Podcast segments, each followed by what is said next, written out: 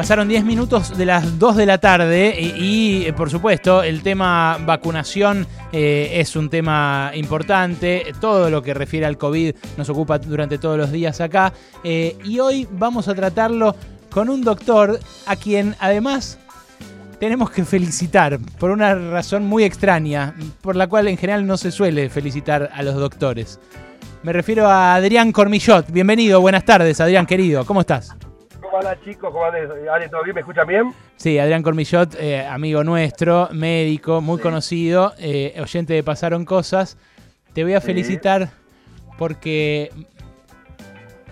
Te voy a felicitar. Sacá el Bluetooth para, para escucharme bien al oído porque es íntimo lo que tengo que decir. Ah, bueno, bueno, ahí lo saco a la mierda, mirá, aguantá, eh. Eh, Apago.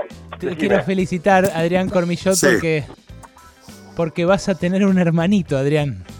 Sí, sí, voy a ser este, un feliz hermano a los 47 años. ¿Cuántos años tenés? ¿Cuántos años tenés? 46, pero lo esperamos para, para septiembre, me parece. Sería Claro. para septiembre. llenaron la cocina de humo! Eh, Adrián, A mí no, eh, no tengo nada que ver. No, no, a vos no, a vos no te llenaron la cocina de humo. Muy felizmente el, el doctor Cormillot, el, el original, el patriarca de esa familia, ¿a qué, Sí, sí, sí. a qué edad eh, se casó el año pasado, no? ¿Se casó de vuelta? No, se casó a los 80 y- Claro, se casó a los 81. Este. Se casó a los 81, claro, y ahora tiene 82. Así que bueno, claro, se casó en noviembre del 19, justo antes del despelote. Por suerte pudo irse de viaje de bodas. Mirá, tuvo una experiencia de viaje de bodas. Ahí empezaron a practicar, por él, ¿eh? sí. Y eh, bueno, eh, después de muchos intentos y con la ayuda de la ciencia, pudieron lograr el objetivo. Es feo que digas con ayuda de la ciencia, ¿sabes? Es feo porque el No, ¿Sabes por qué te digo eso? Porque algunas, pues, viste, algunas malas lenguas dicen, "Ah, hay que ver si es de él, hay que ver si es de él. No, bueno, sí, porque la ciencia colaboró, estuvo de por medio y constata la ciencia científicamente demostrado Ajá, que es totalmente genuino y hermoso, eh, que no sabemos todavía. Qué lindo. Ustedes eh, quizás no todos lo recuerden, los oyentes de Pasaron Cosas, pero acá atravesamos un momento mágico en, nuestro, en nuestra primera temporada. Este es un programa que ya lleva mucho tiempo al aire. En nuestra primera temporada eh, vinieron Alberto y Adrián Cormillot, padre e hijo. ¿Te acordás vos, Adro, no? De ese momento. Una vez, una, una- única vez en la historia que nos juntaban a los dos y me acuerdo de las conversaciones casi este, pero, desopilantes con mi padre con su postura política y yo apolítico, sigo apolítico yo Sí, y sí. mi padre que estaba muy, muy contento con lo que estaba pasando. Es espectacular verlos juntos, es realmente muy, muy gracioso, muy gracioso. En este caso, eh, bueno, confirmó eh, don Alberto Cormillot eh, que eh, su esposa, Estefanía Pasquini, está embarazada. ¿Cómo te llevas vos, Adro, con la feliz pareja? Contame. No, mirá, dada la, la pandemia y todo lo demás, mi hijo empezó a laburar ahora en la clínica, este, ahora empezamos a trabajar, viste, con todo. Eh, recién hace eh, dos semanas porque, bueno, estuve esperando el efecto pleno de la vacuna. Eh, el primero, se perdió la primera parte de la vacuna porque los, los vacunaron antes en la clínica por ser personal esencial y tener, este, digamos, gente de COVID. Eh, él estaba mayor de edad, todavía no estaba aprobada la rusa, entonces entró en la segunda partida y bueno, ahora oficialmente hace una semana y media empezamos a vernos asiduamente, pero al principio estábamos muy respetuosos de la, de la pandemia, así que mucha relación. Imagínate que el 19 de noviembre empezó la relación formal Claro. y ya en febrero se empezaron a, a restringir todas las cosas y somos muy respetuosos de, la- de las medidas, ¿no? Sí, Así sí. que no hubo tanta relación cercana, carnal, te diría. Bien, pero estás esperando ese hermanito que va a ser nada, una, una debilidad. A ficha de ferro y espero que sea varón porque ya mujeres, yo tengo tres nenas, tengo una mala mujer y quiero un varón en la familia, por favor. Vos tenés mellizas, ¿no, eh, Adro? O te- Gemelas de 21 años tengo yo. ¿Cómo? Gemelas de 21 años. Ah, gemelas, gemelas de 21 años y eh, además otra que vino después. eh, A los 11 años, claro, tiene, imita 11 años, que son serían este, las, las sobrinas, ¿no? De, del gurrumín que está por venir. Qué bárbaro. Ah, ¿qué? ¿Saben el género? Ya, ya hubo... Gurrumín digo genérico, Ah. gurrumine, ponele, gurrumine. Sí, gurrumino, gurrumina, claro. Van a, van a ir sabiéndolo con el... Con el Claro, pues son las, eh, falta un poquito todavía para saber. eh, ya pasó las, las semanas las semanas críticas que se llama para poder saber si, si prendió o no prendió, por eso se dio el anuncio ahora. Pero estábamos al tanto hace ya un par de meses. Estamos hablando con Adrián Cormillot, ¿eh? médico clínico, pero además uno de los factotum junto con su padre, con Alberto Cormillot, de todo ese conglomerado médico eh, que incluye la clínica. Mencionabas a la clínica, eh, ¿están haciendo algo nuevo en la clínica? ¿Algún tratamiento? Sí, te, cuento porque, te cuento porque, viste, con todo este despelote uno pensaba que todos los centros de salud están cerrados y no, hemos abierto ya plenamente, tenemos la internación con todo. Por eso te contaba que mi viejo entró este, mi viejo no se banca a laburar. Y volvió, la vio medio pelada, viste que estábamos eh, haciendo mucho, mucho online, todo lo demás. Y ya está, ahora el 15 de marzo eh, se abre con todo y tenemos todos los servicios. Y nada, quería aprovechar para contar que, estamos libres de COVID, estamos todos vacunados y la internación, la externación, todos y todo anda como, como, por, anda pues, sobre rieles como va a andar Ferro este año. Sí, bueno, la verdad que ahí tenemos una, una ficha, ¿eh? una ficha importante con, eh, con Bragarnik, a ver si levantamos con algo. Eh, ¿Vos qué decís? vos, dale, ¿te puedo entrevistar a vos? Sí, dale. Algunos me dicen que estamos subiéndonos a, viste que yo, yo sé de, de, fútbol, pero desde que me fui a la no estoy muy al tanto del fútbol y de los internas. Pero dice que que firmar con el, con el diablo, ¿no? Este, firmar con un empresario tan importante. Pero a vos que... Te, ¿Vos tenés algún inconveniente en firmar con el Diablo para que Ferro vuelva a primera? Yo no, ¿eh? tengo todo, dale, yo tengo todo para que Ferro vuelva a primera. Ah, bueno, por eso. A ver, Alejandro Wall, ¿qué opina? Adelante, Wally. Eh, ah, por favor, a ver, un autorizado. Entre, los dos están a punto de casi de justificar arreglar partidos. que no es lo mismo, no es lo mismo, no, no confundamos. Pero sí, sí. También te firmo eso, Wall. ¿Qué problema hay? Dale. Importante que no se... partido. Claro, lo importante es que no se entere nadie. Después, ah, pará, dale, no te hagas el purista. Lo importante es volver a tener, lo importante es volver a tener un Vélez Ferro, un Ferro Platense en primera división. Exactamente, exactamente. Exactamente. Adro, ¿eh? Adro, escúchame, eh, está, yo estoy algo alarmado con cómo va el ritmo de vacunación acá en la Argentina. Eh, bueno, nada, sé que hay, sé que hay poca disponibilidad de, de vacunas. Pero ¿se podría hacer algo para acelerar, sabes vos? Te cuento algo, te voy, a, hacer una corrección y yo estoy muy metido, estamos, viste, yo este, estoy leyendo mucho del tema, estamos con mi viejo, todo. Las vacunas están, yo veo que el ritmo de vacunación es muy lento, o sea, uno podría quejarse de que hay falta de vacunas el día que realmente uno vaya de stock y no haya vacunas para dar. Yo siento que en este momento con las tres y pico de millones eh, de vacunas y aún más todavía, porque estamos en cuatro millones y medio, más allá de tres millones más, que se discute, que los maestros, que los ancianos, etcétera, pero eh, las vacunas están y creo que hay un déficit de lo que es la, distribución. O sea, mm. eh, yo cuando pregunté a gente que estaba muy metida en el tema y mismo la distribución, dicen, ya están distribuidas. Bueno, pero distribuidas no, no, no, no, no, no inmunizan, o sea, tiene que estar adentro del brazo de las personas y luego no van a empezar a a generar inmunidad. ¿no? ¿Y cuál, es, ¿Y cuál es el cuello de botella, Adro? ¿Qué, qué, eh, pasa? ¿El problema es que, que, no hay frío, que no hay jeringas, que no hay enfermeros? ¿Cuál es el, problema para no apurar?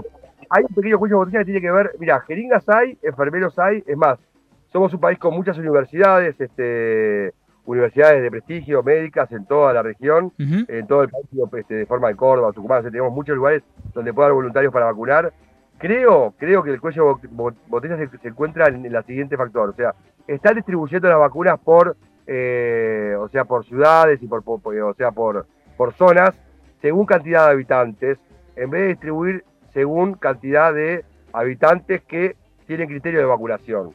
O sea, vos tenés, por ejemplo, lugares como Sunchales, donde ya han vacunado a todas las personas. Tenés lugares como, ¿entendés con lo que te digo? O sea, lugares donde ya están vacunadas todas las personas porque en vez de usar el criterio de mandarle lo justo para los ancianos, lo justo para tal. Pero ¿qué pasa? Por una cuestión de logística, conviene mandar un solo camión con 12.000 vacunas a una ciudad pequeña mm. que estar mandando tres camiones en distintos momentos. Entonces se podría, en un punto se podría decir que el cuello de botella es algo que se está dando en todo el mundo, es algo que tiene que ver con una cuestión de logística, de distribución, que puede padecer hasta empresas multinacionales que distribuyen alimentos. Mm. Te digo, ¿no? Danone, no sé, cualquier empresa que distribuye alimentos va a tener falta de productos en algún lugar porque, porque tiene este, este, dificultad de acceso, pero va a haber también un estudio de mercado, cuánto consumen de ese producto en cada lugar. Y yo creo que se evitó hacer ese cálculo, ¿no? ¿Qué necesidad hay de vacunas para ancianos en tal lugar y qué necesidad de vacunas para maestros, etcétera? Y no repartir por habitantes. Está bien, ese, ese es eh, un, posible, un posible factor. Eh, ojalá lo pulan, ¿no? Porque se viene, bueno, lo que se ve en Brasil, lo que se ve en Paraguay son escenas dantescas escenas dantescas y te digo algo que, este, que se vengan esas escenas con la disponibilidad de vacuna lo haría aún más dantesco, ¿no? Eh, digo, ¿no? Este, más la vacuna está, pero me la están dando. Claro. Eh, yo te digo, esta cosa que yo vi que unificaron, viste, en capital, debe haber sido para evitar, viste, menos manoseo de personas, menos, menos intermediarios para evitar menos afán, obviamente, pero tal vez entorpeció un poco el sistema, pero creo que a veces uno en detrimento un poco de la, de la eficiencia Mm. y pone eh, eh, eh, prioridad lo que es la eficacia, eh, a veces puede haber ese tipo de problemas. Yo te digo, para mí, al momento crítico vamos a llegar con la mayor cantidad de población de riesgo y, y esencial o estratégica, la mayor cantidad vacunada, Bueno. la que la va a pasar mal, lo que va a tener más problemas es la, la población que no tendría un 100% de indicación de vacuna, ¿no? Bueno, que es la, bueno, la población bueno, que no pero- vacuna, y por ejemplo, de la gripe. Y bueno, pero está bien, qué sé yo. eh, yo pasé el COVID, me dieron el alta hace 10 días eh, y, y la pasé mal y estuvo y fue un bajón, pero no, me- no me internaron, digamos. Hay que priorizar a los que. Hay que priorizar a los que. algo, a los- dale, ¿Eh? sepa, ¿Cómo? algo importante que se sepa. Sí. Eh, la gente escucha más su cuerpo, la gente eh, acude más temprano al médico, Sí. eh, hay mucha menos mortalidad porque se han este, eficientizado los protocolos de ingreso del paciente, o sea, hoy en día el paciente ingresa, se le mete el corticoide al toque, Mm. sabe, se sabe perfectamente cómo se lo puede tratar a nivel de oxigenoterapia para poder evitar su pasaterapia. Mm. Eh, hay- o sea, una cosa tan simple como eh, poner boca abajo al paciente, llama pronar al paciente, hace que respire mejor. Entonces, lo que es la mortalidad y la, la necesidad de terapia intensiva ha disminuido mar- marcadamente Bueno. este, el tema COVID. Y lo que ha sido la vigilancia epidemiológica en las casas sin necesidad de usar el recurso de salud. Dos buenas que nos trae Adrián Cormillot, eh, a quien estamos entrevistando. Adrián va a ser eh, eh, feliz hermanito de, un- de alguien que va a nacer ahora, a los Hincha 47 de perro, años. papá, un hincha de perro. Un nuevo hincha de ferro que trae Alberto Cormillot, eh, la noticia del día, en términos de chisme y, y- y farándula. Adrián, vos también sos de defender mucho la terapia alternativa con aceite de cannabis. Sí. y, y sabes que hoy, eh, justamente, se habilitó el registro, el ReproCan, la red de proveedores de cannabis, con lo cual eh, bueno, se dio luz verde a lo que ya el Congreso había, había habilitado, que es que eh, los cultivadores se anoten y salgan de la criminalización, ¿no? Se legalicen de algún modo. No, de regular, de regular, yo te digo, esto es un gran paso, pero un excelente paso, aún para aquellos que, hace- que, tienen consumo problemático con el cannabis, es un gran paso porque sacaríamos la judicialización, o, la, o sea, sería, sería eh, sacar de lo, de lo criminal el uso o abuso de la sustancia, porque habiendo un presupuesto, habiendo este tipo de entes que regulan, la, por ejemplo, el cultivo, va a haber más plata para poder invertir en prevención, tratamiento, va a haber este, lugares y centros de atención y de información para padres con chicos que tienen consumo problemático, y en vez de ir a buscarlo a la comisaría, van a acompañarlo a un centro de, de recuperación Claro. en el, en el uso problemático, ¿no? Completamente. Eh, es una excelente, una excelente noticia para realmente, esto para que la gente entienda, esto es, una- es un pensamiento pragmático y tiene que ver con lo conveniente, no con lo debido o indebido, ¿no? No te voy a empezar a comparar el alcohol con la marihuana, porque obviamente sale ganando la marihuana, pero no es una argumentación válida para muchas personas que toman mucho vino o pastillas para dormir. Claro. La argumentación válida es que este tipo de, de- de- de pasos tan gigantes que tienen que ver con la salud, porque realmente está demostrado que hace bien a la salud, son también muy importantes para aquellas cuestiones que tienen que ver con el uso problemático de la sustancia. Y sabes O que sea, hay eh, alguien de este equipo, a quien vos también querés mucho porque has trabajado con él, que a partir de hoy es legal. Nuestro operador, el mejor operador de la radio argentina, el señor Mauro Ello, tiene su licencia a partir de ahora. Vamos, Mauro, felicito. Vos sabés Este que Mauro aplauso. es un hermoso, una Este- hermosa persona y creo que mucho ha hecho este, la ciencia canábica por él, para ser tan bello. Bu- buenas tardes, doctor. ¿Cómo le va? Ahí está ¿Cómo Mauro. te va, Muy, pero muy contento y con ganas de visitarlo pronto.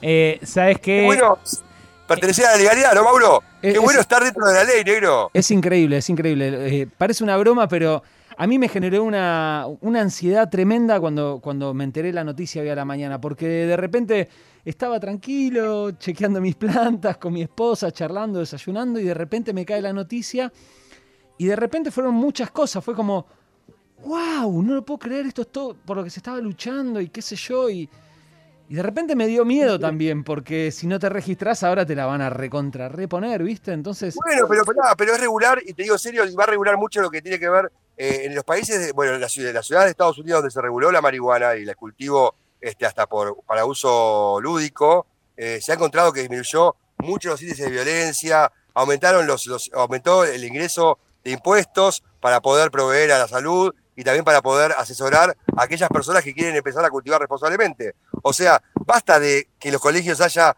una droga y una cruz roja encima. Se tiene que hablar del tema, se tiene que educar y se tiene que informar para que las personas puedan tomar las mejores decisiones posibles y, en caso de tener un consumo problemático, acceder a la salud, ¿no? Está muy sí. feliz, Mauro Ello, muy feliz. Quiero eh, compartir esto con nuestros, con nuestros oyentes, con nuestras oyentas.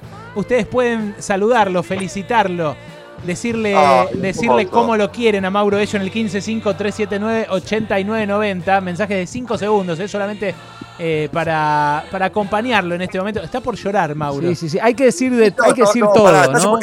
¿Tiene los ojos rojos o está por llorar? No, no sabemos, ¿eh? un poquito, un poquito. Hay que decir todo también, ¿no? Que no se, no se permite el cultivo en exterior, ¿no? O sea, lo único que se permite, que salió en, en el anexo, en el, de, que salió ah, publicado en, en, el boletín oficial, es no se permite el cultivo en exterior, lo cual es un gran problema, porque el sí, cultivo exterior mucho, abarata, ¿no? muchísimo, abarata muchísimo los costos y además en un, en un país con una crisis energética como la que tenemos, eh, generar esa demanda de luz para, que, para hacer una planta que tranquilamente con la, los campos y las extensiones que tenemos podríamos llegar a hacer en exterior, bueno, es algo es, es, una, es una asignatura pendiente todavía, ¿no? Pero que esperamos que de a poco eh, se vaya acomodando. Pablito, ya en 2016, cuando habían eh, despenalizado, supuestamente, ¿te acordás que fue la etapa de THC, un lío bárbaro? Sí. Este paso es un paso concreto, real, tangible, y es el inicio de algo muy importante. Es muy y importante. te digo, en su momento cuando pasó con el opio, en su momento cuando ese, bueno, vos sabés que las guerras del principio del siglo eran todas, bueno, del anterior, ¿no? Sí. Eh, mucho tenía que ver el opio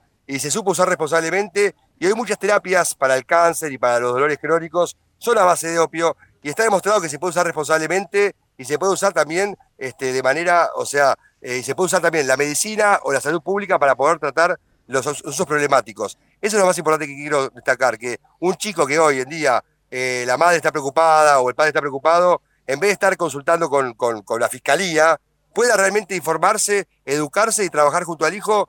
Consumo que tal vez sea eh, beneficioso o no, pero al fin el consumo hay que aceptarlo y eh, regularlo, ¿no? Adro, querido, eh, te despido porque se está enchotizando un poco la comunicación de a poco, pero queríamos, sí, sí, sí. por un lado... Y además estoy hace mucho tiempo hablando y, y no modulo muy bien.